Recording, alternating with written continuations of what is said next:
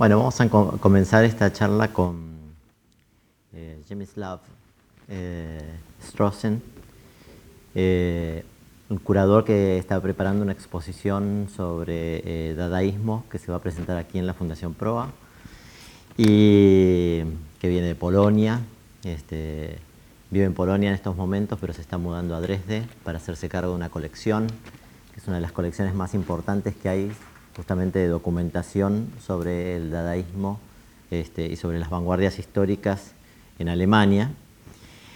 Y mm, aprovechando su estancia aquí en Buenos Aires este, para la preparación de la exposición, es que hacemos esta, eh, esta charla también en el, en el, marco de una serie de, de encuentros con curadores internacionales que está iniciando la Fundación PROA que ya tuvo como invitado a Jacopo Crivelli y que este, bueno, intenta digamos, también este, eh, compartir, podríamos decir, las ideas de curadores internacionales con el público local para saber qué es lo que se está pensando en el mundo sobre diferentes temas. ¿sí? Lo de Jacobo fue tal vez más en relación al arte contemporáneo, la Bienal de San Pablo que va a curar.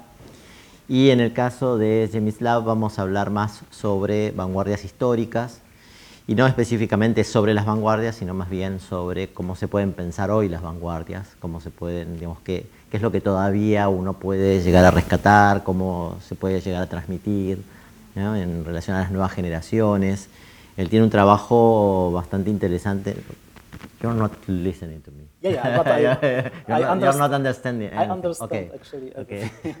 él, habla, él habla italiano, entonces algo de, de español debe entender. Eh, bueno, les decía que él, tiene una, particular forma de, aproximación a las vanguardias, este, ha hecho una serie de exposiciones, una importante sobre Enrico Prampolini, un, artista del, futurismo que estuvo aquí presente en la exposición de futurismo que se hizo en la, Fundación Proa, eh, una exposición sobre Siga Bertov, que ahora seguramente nos va a comentar, y, este, y está preparando una exposición también eh, sobre, digamos, un pensamiento sobre las vanguardias históricas a partir de la, sobre todo de la figura de, Charles Chaplin, que me imagino que eso es lo que va a comentar mejor en su conferencia, porque, bueno, él tiene una, una este, digamos, a partir de sus investigaciones ha llegado a la conclusión de que hay una relación bastante especial entre el cine de Charles Chaplin y, el dadaísmo. Y eso creo que es lo que nos va a, compartir.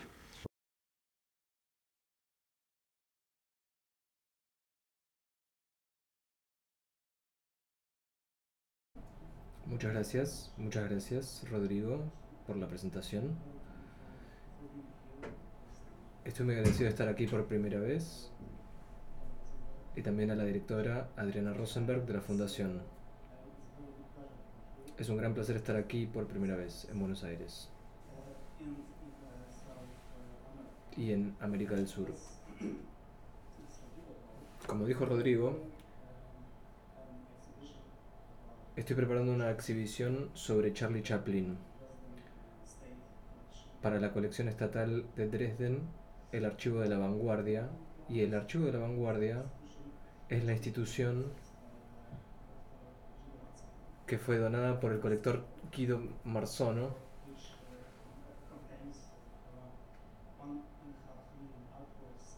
Fue donada el año pasado y contiene más de medio millón de.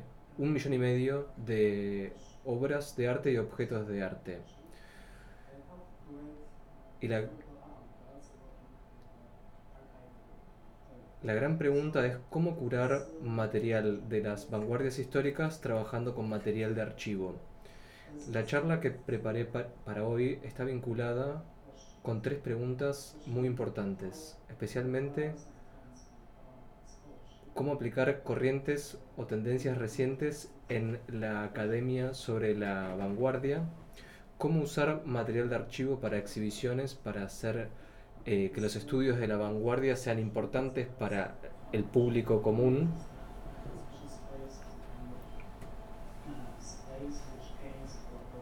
Me interesa mucho el espacio de exhibición como un espacio donde presentar preguntas importantes sobre la vanguardia.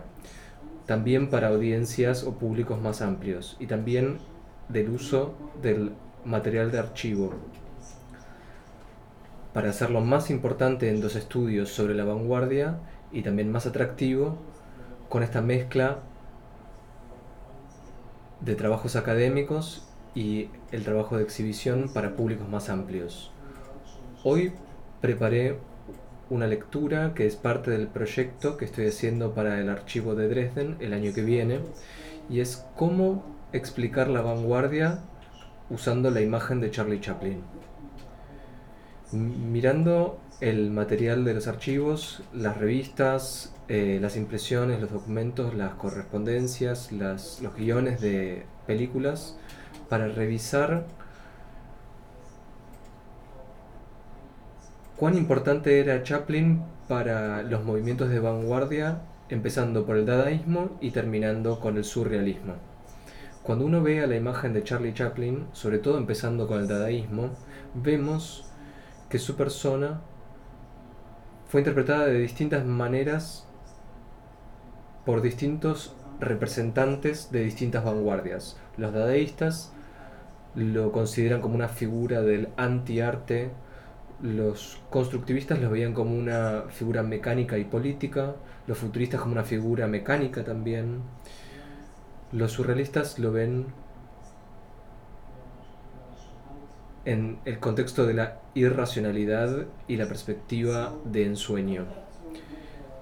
Entonces me gustaría hacer una revisión bastante rápida por la búsqueda que hice entre estos materiales de archivo y esto es lo que creo que es muy interesante y muy importante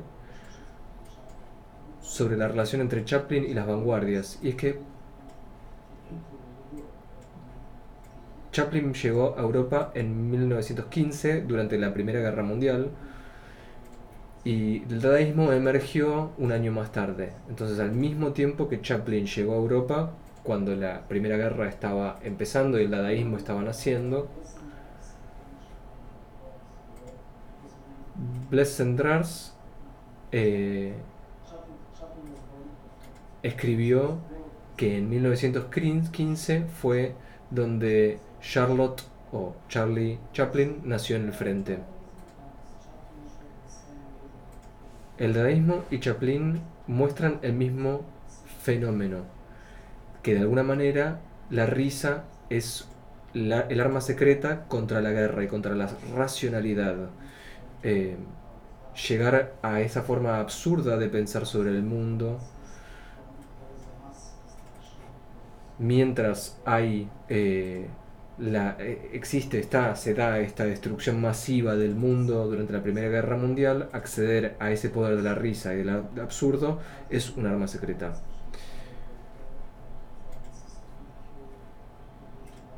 La relación entre Chaplin y el dadaísmo se ve sobre todo, por ejemplo, en Cabaret Voltaire, que actuaba o hacía performances en contra del el imperialismo y de las fuerzas en pugna.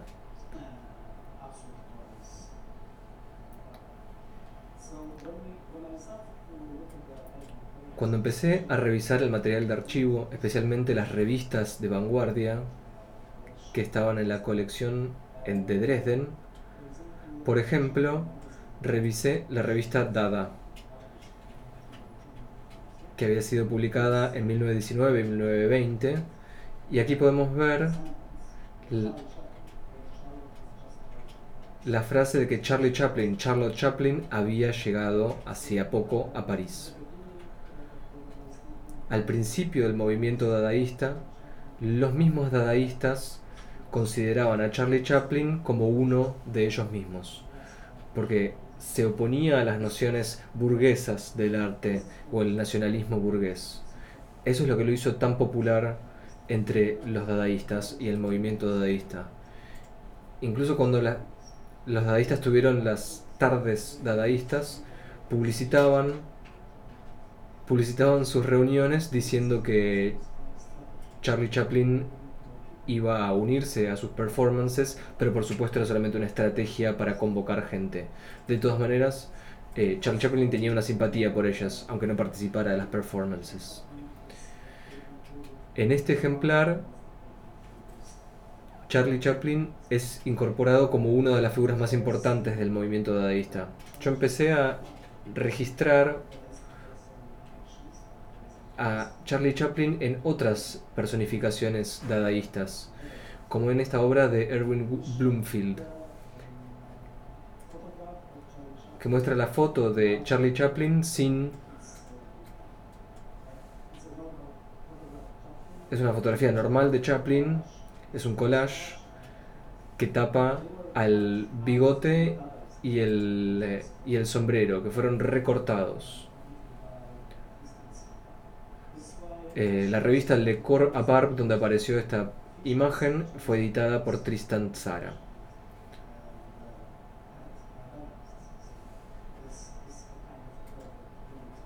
Esta es como la unidad perfecta a través de los elementos del el sombrero y el bigote y en su ausencia con el movimiento dadaísta.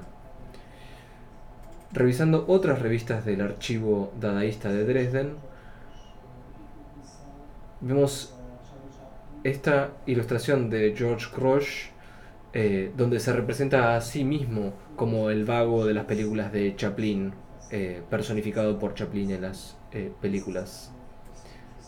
Esto también es interesante de vincular el dadaísmo con Charlie Chaplin, cuando los dadaístas en sí mismos se presentaban en la figura de Charlie Chaplin. Esta imagen, que no está en el archivo de Dresden, sino en la colección del Museo de Arte de Tel Aviv, eh, George Cross vuelve a hacer eh, un autorretrato al modo de Charlie Chaplin. Eh, Johannes Bader también hace un homenaje en forma de collage a Charlie Chaplin. Esto demuestra cómo los dadaístas consideraban a Chaplin como una figura importante de su nuevo arte. Esta es la tapa del almanaque Dada que está en el archivo de Egido Marzono en Dresden y muestra una obra de Otto Schmalhausen en la tapa. Es la fotografía de la máscara mortuoria de Beethoven, eh, a la que le agregaron un bigote. Este tipo de metamorfosis muestra que el nacionalismo alemán, que es parte de lo que los dadaístas se ríen, ese nacionalismo alemán, se transforma en el héroe internacional de los tiempos modernos, que es Charlie Chaplin. Más tarde llegué a otras revistas. En una de las páginas de Dia Data de 1920 encontré que los dadaístas le enviaban buenos deseos a Charlie Chaplin. Ah, la Compañía Internacional de Dada le envía a Charlie Chaplin saludos simpáticos eh, al mayor artista del mundo y a un buen dadaísta. Protestamos en contra de las películas, que, en contra de la prohibición de las películas en Alemania. Las películas de Chaplin habían sido prohibidas en Alemania porque se reía de em, el ejército alemán.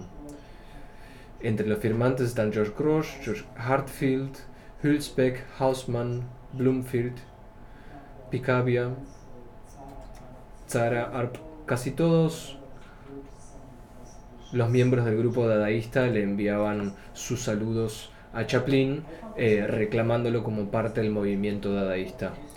También encontré esta carta de Raúl Hausmann que le envió a Hedwig Hausmann, donde le cuenta que había podido ver las películas de Chaplin que habían llegado a Alemania y que estaban prohibidas. En este libro de Ivan Goll también se ve, aunque él no fuera un miembro del movimiento dadaísta, pero sí a través de su mujer, Claire Gold, que sí era miembro del movimiento dadaísta. Estas imágenes eh, juegan con la figura de Charlie Chaplin eh, en el contexto de una demostración del lugar de Chaplin como líder de las masas proletarias por el tipo de humor que él ejercía en contra de la burguesía.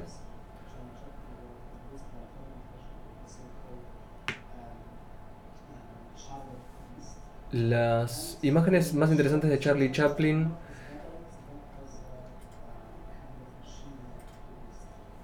Quizás, esas sean quizás las imágenes más interesantes producidas sobre Charlie Chaplin, que lo muestran de una manera cubista, casi como una máquina, una persona máquina.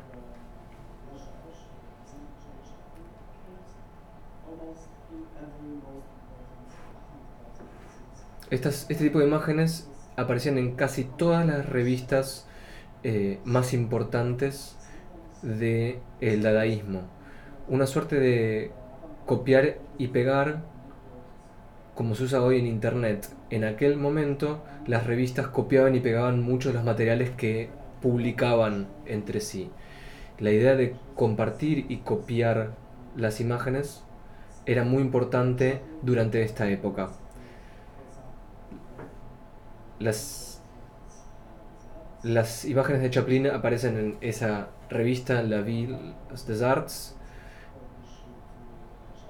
Esta otra revista también que le dedicó un número entero a Charlie Chaplin, la revista norteamericana Broom, también en libros rusos, la misma imagen de Charlotte, el personaje de Charlie Chaplin, cubista, eh, aparece como en esta estética de nuevos medios, también en revistas constructivistas eh, como Versch Objekt Gegenstand de 1922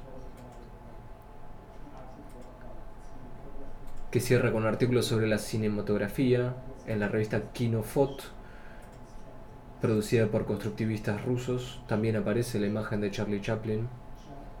En esta revista checa podemos ver cuando pensamos en el archivo, el material de archivo y, profundizamos en las revistas eh, y las publicaciones, encontramos este esta suerte de internet donde se copian y reproducen las mismas imágenes eh, que convirtieron a la imagen de Charlie Chaplin en un archivo, en un icono internacional.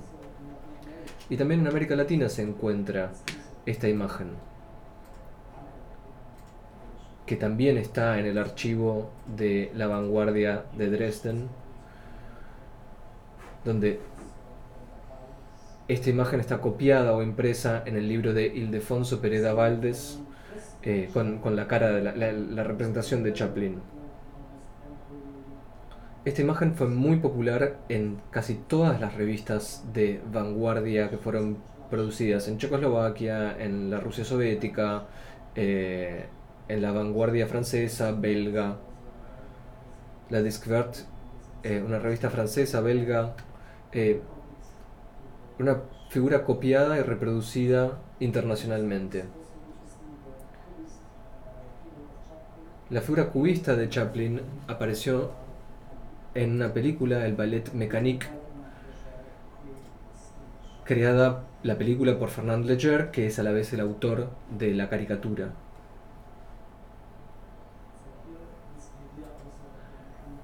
Esta idea de la figura mecánica vincula a Chaplin con la mecánica, que era algo muy popular en aquella época, en el 1920. No es toda la película, no voy a mostrar toda la película, sino solo el trailer.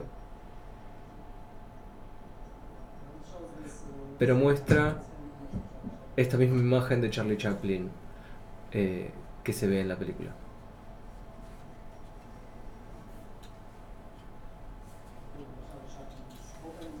Y aquí Charlie Chaplin abre la escena y cierra el ballet.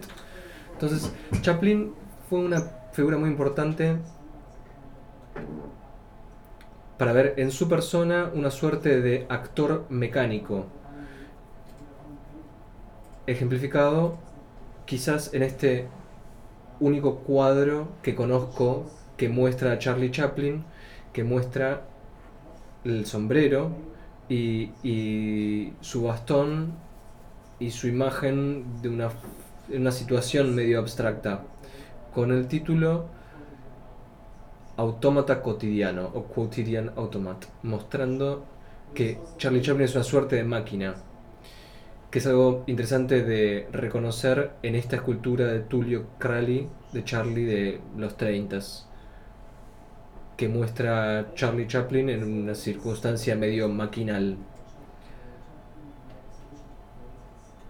En la exhibición que yo hice sobre Enrico Prampolini, que tuvo lugar hace dos años, incluí esta obra para mostrar cómo los artistas de vanguardia veían a Charlie Chaplin como la idea del hombre máquina actor, porque durante la década del 20, del 30, era muy popular hacer una suerte de ballets mecánicos y este es el, disfraz de uno de los actores, de los bailarines, que representaba esos movimientos maquínicos. Charlie Chaplin también era considerado un hombre máquina em, asociado al, al movimiento futurista italiano, particularmente. Cuando vemos las imágenes del constructivismo soviético, estas obras sobre papel que muestran a Charlie Chaplin, vemos la obra de Barbara Stepanova, una artista constructivista muy importante. Hizo una serie de bocetos mostrando a Charlie Chaplin como una suerte de persona que lucha con las máquinas. Al principio está luchando con la hélice del avión y después se convierte él mismo en una hélice. Entonces, Charlie Chaplin no era popular solamente entre los dadaístas o popularizado por los dadaístas o asociado con las corrientes eh, francesas o italianas de arte, sino también por los constructivistas soviéticos que amaban a Charlie Chaplin y esta idea de la figura mecánica. Y a, a eso le sumaron un estatus político, porque consideraban a Charlie Chaplin una suerte de líder de la clase trabajadora, de, las masas proletarias. Creo que esta imagen de Lenin está un poco modelada siguiendo eh, la de Charlie Chaplin, el cubista.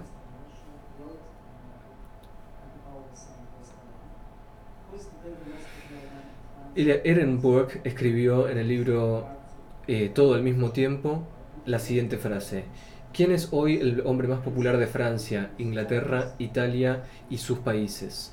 Hay dos, Lenin y Chaplin. Mientras el entusiasmo por el nombre de Lenin se debilita,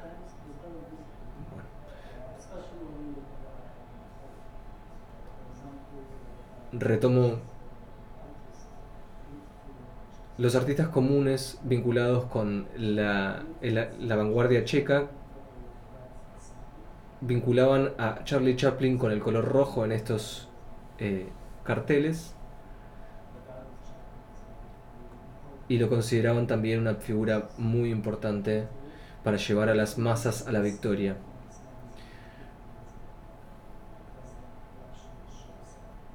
También esta revista en la colección de Dresden que muestra a Lenin el primero de mayo en la demostración de la manifestación del primero de mayo junto a Charlie Chaplin que está escondido eh, debajo de su palco y son las únicas dos personas reconocibles eh, para esta revista de la tercera internacional en aquella época. También en el archivo encontré un libro constructivista eh, polaco muy importante que se llama Europa. Este libro artístico o de arte hablaba sobre el colapso del continente, colapso del continente europeo, de cómo el comunismo de alguna manera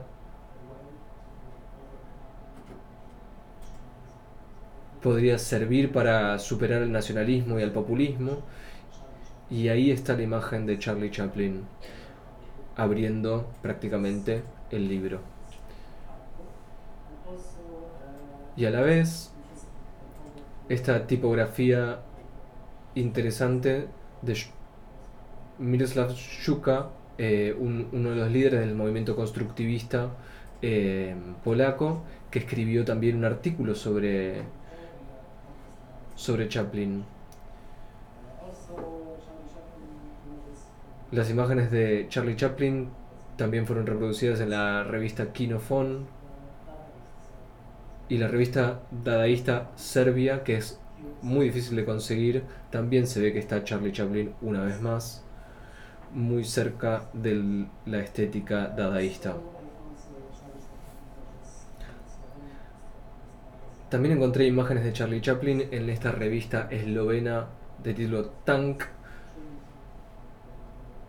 como una de las figuras más importantes eh, de la modernidad cinematográfica, junto a Buster Keaton. También esta revista vinculada a los movimientos de vanguardia antiguerra. Eh, con estos fotomontajes de John Hartfield, eh, donde lo usa Chaplin dentro de sus fotomontajes. He hablado del dadaísmo, del futurismo, del cubismo, del constructivismo en distintos países, porque el constructivismo no fue solamente una corriente rusa, sino que hay checoslovaca, checoslovaco, polaco, serbio, pero también podemos encontrar la imagen de Charlie Chaplin en la obra de Marc Chagall, que muestra a la figura de Charlie Chaplin em, en la película Surf, eh, Gold Rush, que también había sido muy apreciada por los surrealistas. Una película que fue creada solamente un año después de la publicación del manifiesto surrealista. Toda esta investigación fue posible solo a través del archivo de Dresden y ahora me gustaría mostrarles cómo Chaplin él mismo reaccionó a estas imágenes de vanguardia que fueron producidas por artistas de vanguardia. Y les mostraré unas películas muy breves aquí a Charlie Chaplin como un performer dadaísta. Esto es de la película Tiempos Modernos de 1936 y es la primera película, el primer momento donde Charlie Chaplin tiene una voz. Y esa voz es una suerte de poema dadaísta, porque dice algo que no tiene ningún sentido. Es una suerte de performance dadaísta que está haciendo para el público. No, se preocupen por las palabras, esto es lo que dadaístas considerarían poesía o habrían considerado poesía en 1920. Este sería un poema dadaísta muy interesante porque está usando palabras que no tienen ningún sentido. Más tarde seguiremos con esto. Y aquí hay una respuesta de Chaplin a la imagen de la máquina. Parece como esta otra película, el Ballet Mécanique, y ahora se ha convertido en una máquina. Así es como lo veían los artistas de vanguardia. Y así sigue. Y aquí hay... Está su respuesta a cómo lo mostraban como una figura política, como una figura conectada a las masas proletarias, de la manera que lo consideraban los constructivistas. Lo interesante aquí en esta película es que eh, Charlie Chaplin usa un montaje muy cercano al de los constructivistas rusos, en particular como siguiendo el estilo de Giga Bertov, eh, Giga Bertov que a la vez interpretó en eh, esta película de, de, Chaplin que así es, este era el camino que el cine iba a seguir. Entonces tú eres el líder. Esa es la respuesta de Charlie Chaplin a ser considerado un líder de la revolución proletaria. En esta presentación quería sobre todo mostrar las figuras de Charlie Chaplin en las revistas de vanguardia. Eh, solo una pintura es la que apareció, pero todas las revistas lo muestran como una figura muy importante para el arte nuevo, para cómo lidiar con el mundo mecánico o mecanizado, cómo lidiar con asuntos políticos y cómo reírnos eh, y cómo generar esta experiencia dadaísta alrededor de esto. Para concluir, me gustaría referirme a un algo muy local, que es un libro llamado Ismos eh, de Ramón Gómez de la Serna el famoso poeta de vanguardia español que vivió en Buenos Aires Y, y en su libro, donde explica los movimientos de vanguardia, el futurismo, eh, el constructivismo y demás, eh, pero también el charlotismo, que es su nombre para el chaplinismo, y explicó en castellano aquí lo que el chaplinismo era. Al presentar esta presentación y, al pensar cómo curaría este problema en el espacio de exhibición, también me gustaría eh, referirme al título de esta presentación, que se llama De Dada al arte pop. Y ahí vemos la línea, la, la flecha que llega al arte pop desde Chaplin pasa a través del dadaísmo y no a través del constructivismo o quizás el futurismo, sino sobre todo a través del dadaísmo. Por Erwin Bloomfield y otros dadaístas creaban las imágenes de Charlie Chaplin como un icono de sus épocas, como más tarde Andy Warhol eh, haría el icono de Marilyn Monroe en los 60 Entonces, este tipo de relación entre el dadaísmo y el arte pop también puede ser eh, dibujada a través de em, las imágenes de Charlie Chaplin. Y esta línea entre el dadaísmo y el arte pop es muy importante para la muestra que estamos pensando para el año que viene sobre el dadaísmo. Muchas gracias tengo que pensar tu nombre antes de decirlo. Fue muy interesante, no sabía que Chaplin estaba tan presente en todas estas vanguardias, todas estas revistas de vanguardia, en todos estos movimientos de vanguardia. Creo que podemos hablar un poco de algunas cuestiones que tienen que ver con Charles Chaplin y especialmente algunos conceptos que desarrollaste en tu presentación. El primero es el concepto de la industrialización o de la tecnología, porque de hecho Charles Chaplin fue estaba un poco en contra de la tecnología, porque era muy crítico de la tecnología. De hecho, esta película, Tiempos Modernos, es una gran crítica de la industrialización y de la manera en la que la industrialización transformaba a la gente en máquinas. Sabemos, por ejemplo, que en 1936, cuando la película fue creada, ya existía el sistema sonoro, el cine sonoro, pero él no quería hacer una película sonora, él quería quedarse en la época, en el tiempo de las películas mudas. Entonces es muy crítico de esta idea de una persona que está en contra de la industrialización y la tecnología y a la vez es tomada como el representante de la tecnología o de la máquina o de la maquinería.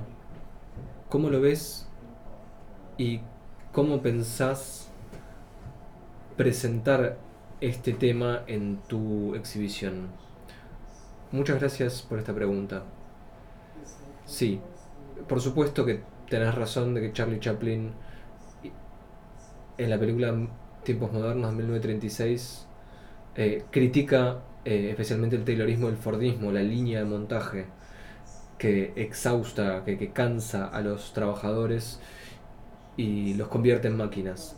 Este tema está muy presente también, por ejemplo, en la película Metrópolis de Fritz Lang, eh, donde los trabajadores son parte de la máquina directamente. Es un tema muy importante, muy significativo para la época. Esa fue una respuesta irónica eh, hacia las imágenes que habían creado los artistas de vanguardia. Y también es, es, una ironía por parte de los mismos artistas presentarlo a él como un líder del movimiento proletario porque él no quería serlo tampoco como en esa escena donde quiere entregarle la bandera roja al conductor del camión y después es el mismo tomado por la policía como el líder del movimiento eh, comunista o, gremial. Creo que no estaba tan en contra de su representación como una figura maquínica, pero él conocía personalmente a Fernand Leger, el creador de, la caricatura, y yo vi en el archivo de Charlie Chaplin eh, un ejemplar eh, de esta revista. Él, la conocía y, esas paradojas realmente son visibles. Y también es importante saber que la vanguardia siempre trabaja con ese tipo de paradojas. Los movimientos de vanguardia cambian, se transforman, al principio son algo de lo que terminan siendo o resultan ser algo distinto. Entonces, este tipo de transformación es visible eh, en la crítica que hace Charlie Chaplin de esta imagen. En la muestra quiero mostrar su reacción a estas imágenes que producían los artistas de vanguardia. Eh, no incluí todas las obras que, voy a presentar en la, en la exhibición porque hay muchas más. Es solamente un panorama de cómo de cómo explicar la vanguardia a través de la imagen de Charlie Chaplin.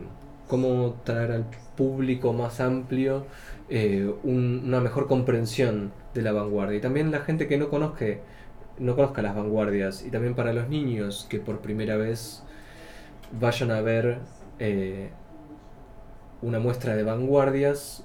La figura de Charlie Chaplin es, es buena para presentarles lo que significa el futurismo, el constructivismo.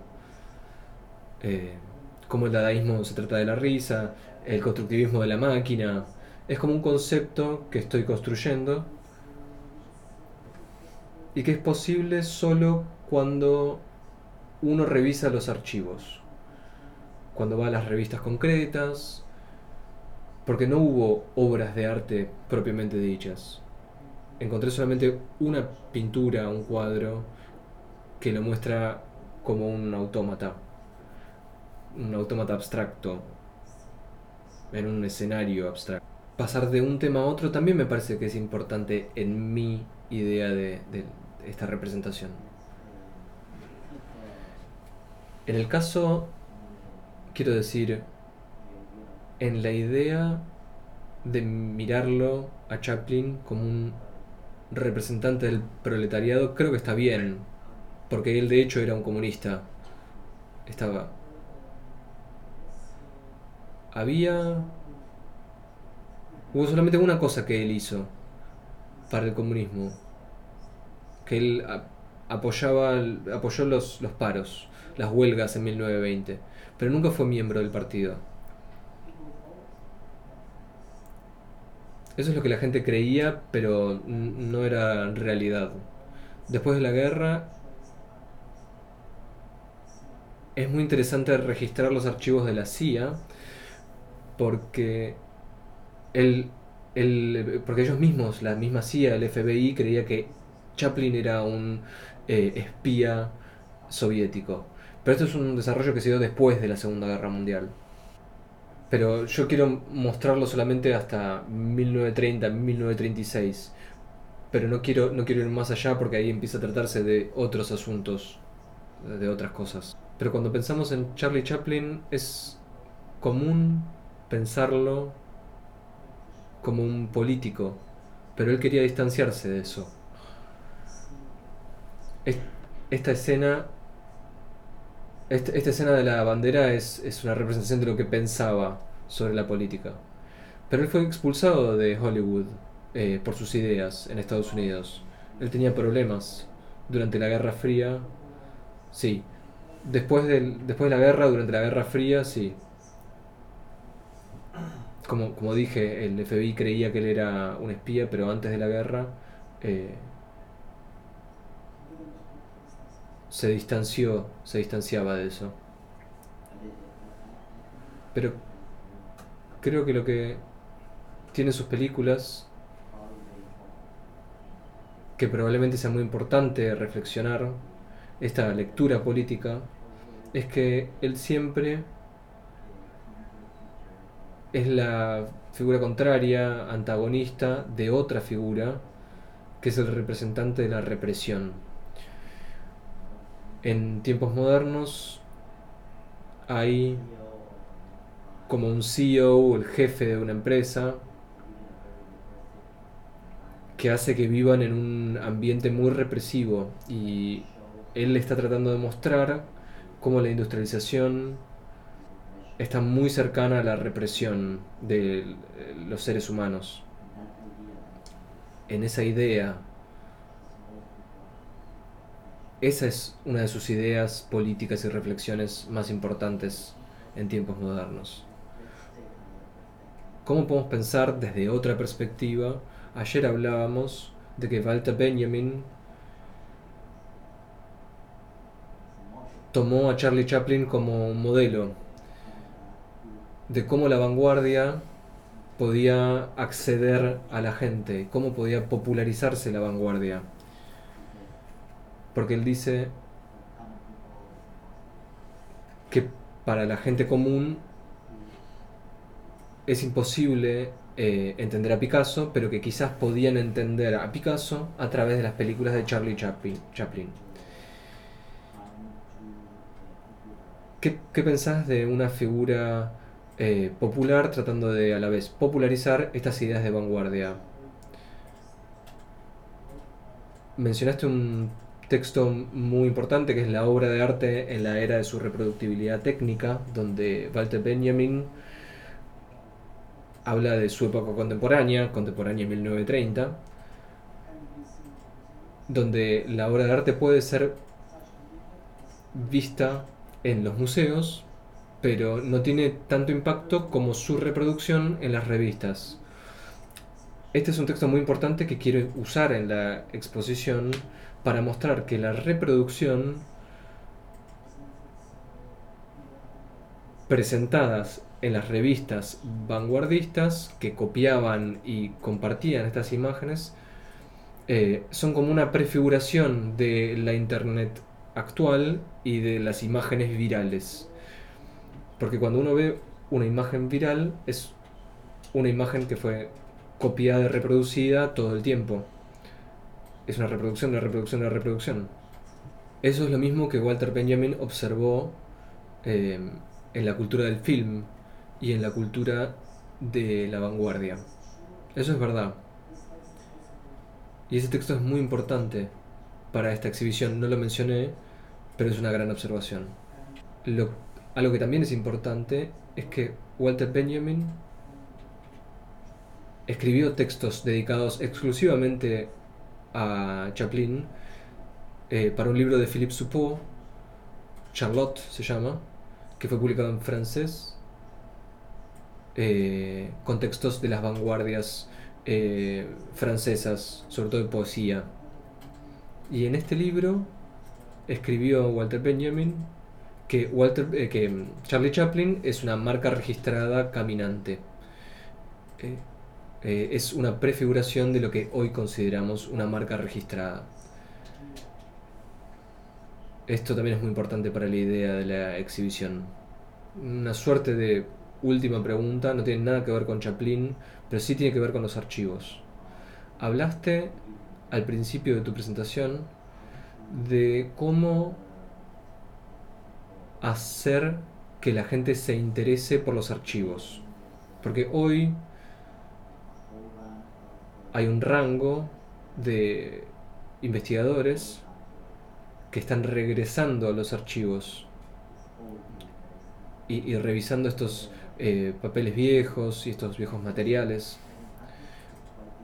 Pero de hecho es muy difícil hacer que la gente se interese en estas cosas que son muy importantes para nosotros, pero quizás no para el público en general en una exhibición.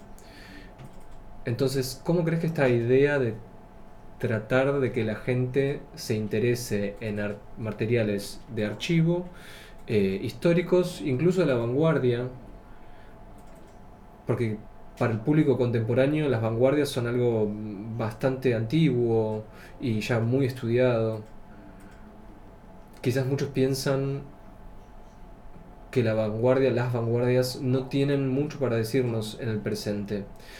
¿Cómo puede uno pensar en la vanguardia como un movimiento que tiene mucho para decirnos todavía en el presente. Muchas gracias por esta pregunta, por el comentario. Cuando trabajo en el archivo de la vanguardia en Dresden, me siento como en un paraíso, porque hay tantas cosas para ver y para conocer que nunca habían sido visto antes. Es un gran archivo, enorme archivo, con más de un millón de objetos. Por supuesto, esta exhibición que mostré aquí no tiene no son no todas las obras son del archivo, sino que el 70-80% son de ese archivo y el resto no, de otros lados. Pero esto siento que es como una suerte de misión para repensar, mi misión de repensar las vanguardias eh, desde una perspectiva más contemporánea. Eh, especialmente en, pensando en la cultura popular, no solamente eh, en Charlie Chaplin, sino también en el jazz, los deportes, la moda o hasta el kitsch, y vincularlo esto con las vanguardias. Cuando pensamos en los textos sobre la vanguardia, como Clement Greenberg, que decía que las vanguardias eran algo importante y el kitsch no, o cuando Adorno escribió que las vanguardias son los adversarios de la cultura popular. Yo muestro aquí que es una parte de la cultura popular y no su adversario. Como Peter Purga en su famosa teoría de la vanguardia, él dice que la vanguardia falla en conectarse con la cultura popular, que de alguna manera tampoco es verdadero. Es verdad que las teorías de la vanguardia que fueron escritas en los 40s a 60s eh, fueron escritas desde la perspectiva de ese tiempo en particular. Eh, tiempos de posguerra, con mucho academicismo, el contexto de desnazificación. es muy visible cuando leemos Adorno en particular, o, el libro de Peter Burger que habla de los tiempos de la neo-vanguardia de, él de alguna manera también se distanció de la cultura popular. Entonces, la idea de revisar los archivos trae nuevas perspectivas para trabajar con este material. Especialmente cuando hay revistas de todo el mundo o, libros de un poeta uruguayo como este. Uno puede establecer conexiones, vínculos entre las imágenes. Y uno ve esto es solo posible cuando tenés todo ese material en un solo lugar. Que aquí está Chaplin, aquí está Chaplin, aquí está Chaplin, y se construyen esas conexiones entre las imágenes, y eso, creo, es muy importante para el trabajo, para mirar y para repensar las vanguardias desde hoy, desde esta perspectiva. Y creo que la figura de Charlie Chaplin siempre es querida, la gente siempre lo quiere. No importa cuándo hayamos vivido, en qué época, sean los 1920, 1960, 2010 o 2050 en el futuro, Chaplin va a seguir siendo querido y mostrar las vanguardias a través de su persona, logrará llegar al punto, llegar a la meta de transmitir estas ideas estos diferentes movimientos de vanguardia como el dadaísmo, constructivismo, surrealismo, futurismo, cuando toda la gente, todos los miembros de estos movimientos querían un, fragmento de él, una pieza, construir una máquina, representarlo de cierta manera. En esta página de la revista podemos ver eh, una relación muy interesante entre la imagen de Charlie Chaplin y la película de Viking que es una película abstracta. Y realmente era muy común que las películas de Charlie Chaplin fueran proyectadas junto a películas de artistas vanguardistas, películas cubistas.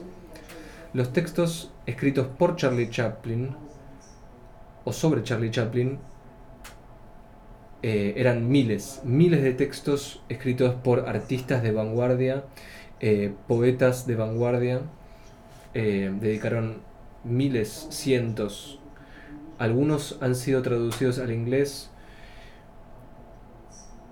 y otros también. Por ejemplo, muchos artistas latinoamericanos escribieron poemas sobre Charlie Chaplin, pero también eran incluidos en las revistas.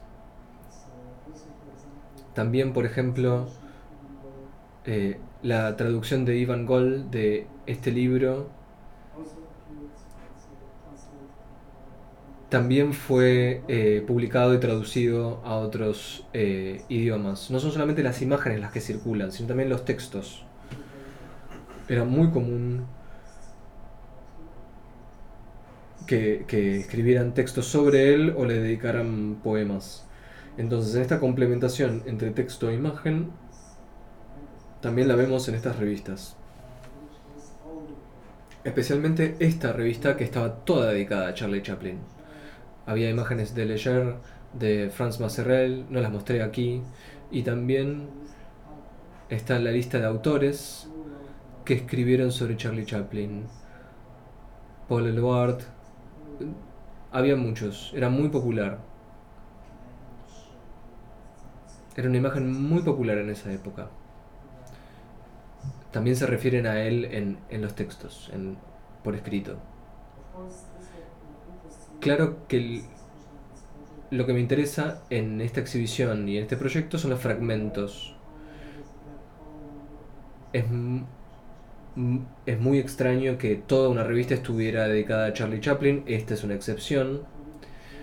Eh, y la Chronique du Jour eh, tiene un número que estaba dedicado a Charlie Chaplin, pero creo que son tres eh, ediciones de distintas revistas que estaban todas dedicadas solo a Charlie Chaplin, pero en las otras, en, la mayoría, aparecía como una suerte, yo le digo, de imagen viral que se compartía. Pues Chaplin era popular, entonces también querían tenerlo en sus páginas. Entonces creo que por eso sus imágenes aparecieron en, en las revistas y también los textos complementarios dedicados a él. También preguntaste por la idea de la exhibición como site of knowledge, como lugar de conocimiento. Yo soy un académico de, primerizo. Me siento como un académico eh, académico de vanguardia. Y miro a la vanguardia desde la perspectiva académica y de cómo puedo enriquecer los estudios de las vanguardias durante la exhibición y durante el proyecto, porque no conozco un libro que esté dedicado eh, a las vanguardias y su representación de Charlie Chaplin escrito por un académico. Tampoco conozco una exhibición que, sobre la imagen de Chaplin eh, como la representaban las vanguardias. Entonces, quiero vincular esta idea de academicismo con eh, hacerlo más accesible al público. Y la idea de la exhibición como un lugar de conocimiento eh, también está vinculada a la idea del archivo de la vanguardia, porque lo que creo de esta colección de Dresden es que para mí este archivo no está solamente para coleccionar objetos, colecciona conocimiento. Todo lo que coleccionó el, coleccionista original eh, giraba en torno al conocimiento eh, de las vanguardias. Por ejemplo, me gustó mucho la muestra del minimalismo y el postminimalismo. Postminimalismo. Esta muestra es sobre la estética, sobre cómo disponer objetos en el espacio, cómo se relacionan y cómo se relaciona uno con el espacio. Mi idea es distinta mi idea es qué puede transmitir una exhibición a través de los documentos. Este conocimiento que uno puede leer, las conexiones que uno puede hacer entre las imágenes, el texto. Esto es lo que yo realmente pienso sobre mi práctica curatorial, que estoy comenzando. Porque hice cuatro exhibiciones, ahora tres eh, que están viniendo y vendrán muchas más. Y me gustaría desarrollar esta idea de la exhibición como espacio de conocimiento y presentar la mayor cantidad de material que pueda de distintas maneras. No solamente horizontales, sino también vertical. De alguna manera, como el Merzbau.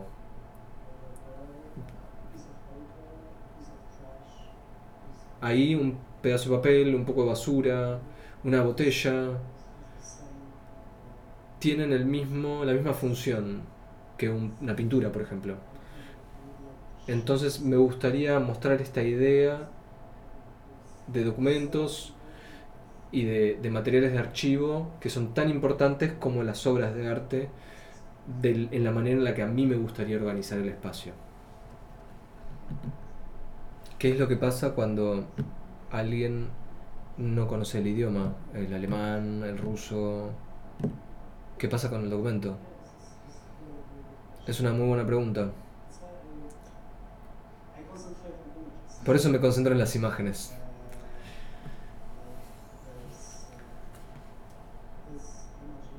Como estas imágenes que pueden ser reproducidas. Es una muy buena pregunta. No... Creo que las traducciones son importantes. Porque la gente no sabe,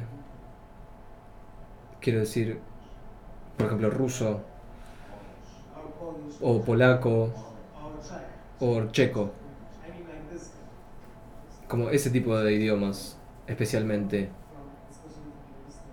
Sobre todo de el, este europeo. No, no es común conocer esos idiomas. Pero me gustaría concentrarme mucho más en lo visual. Una página de la revista polaca con el material visual y el diseño. Es una buena pregunta. Tengo que lidiar con eso. Necesito lidiar con ella en el espacio de exhibición, pues, eso es seguro. Es un problema con el que tengo que lidiar. Algo en lo que pensar o reflexionar.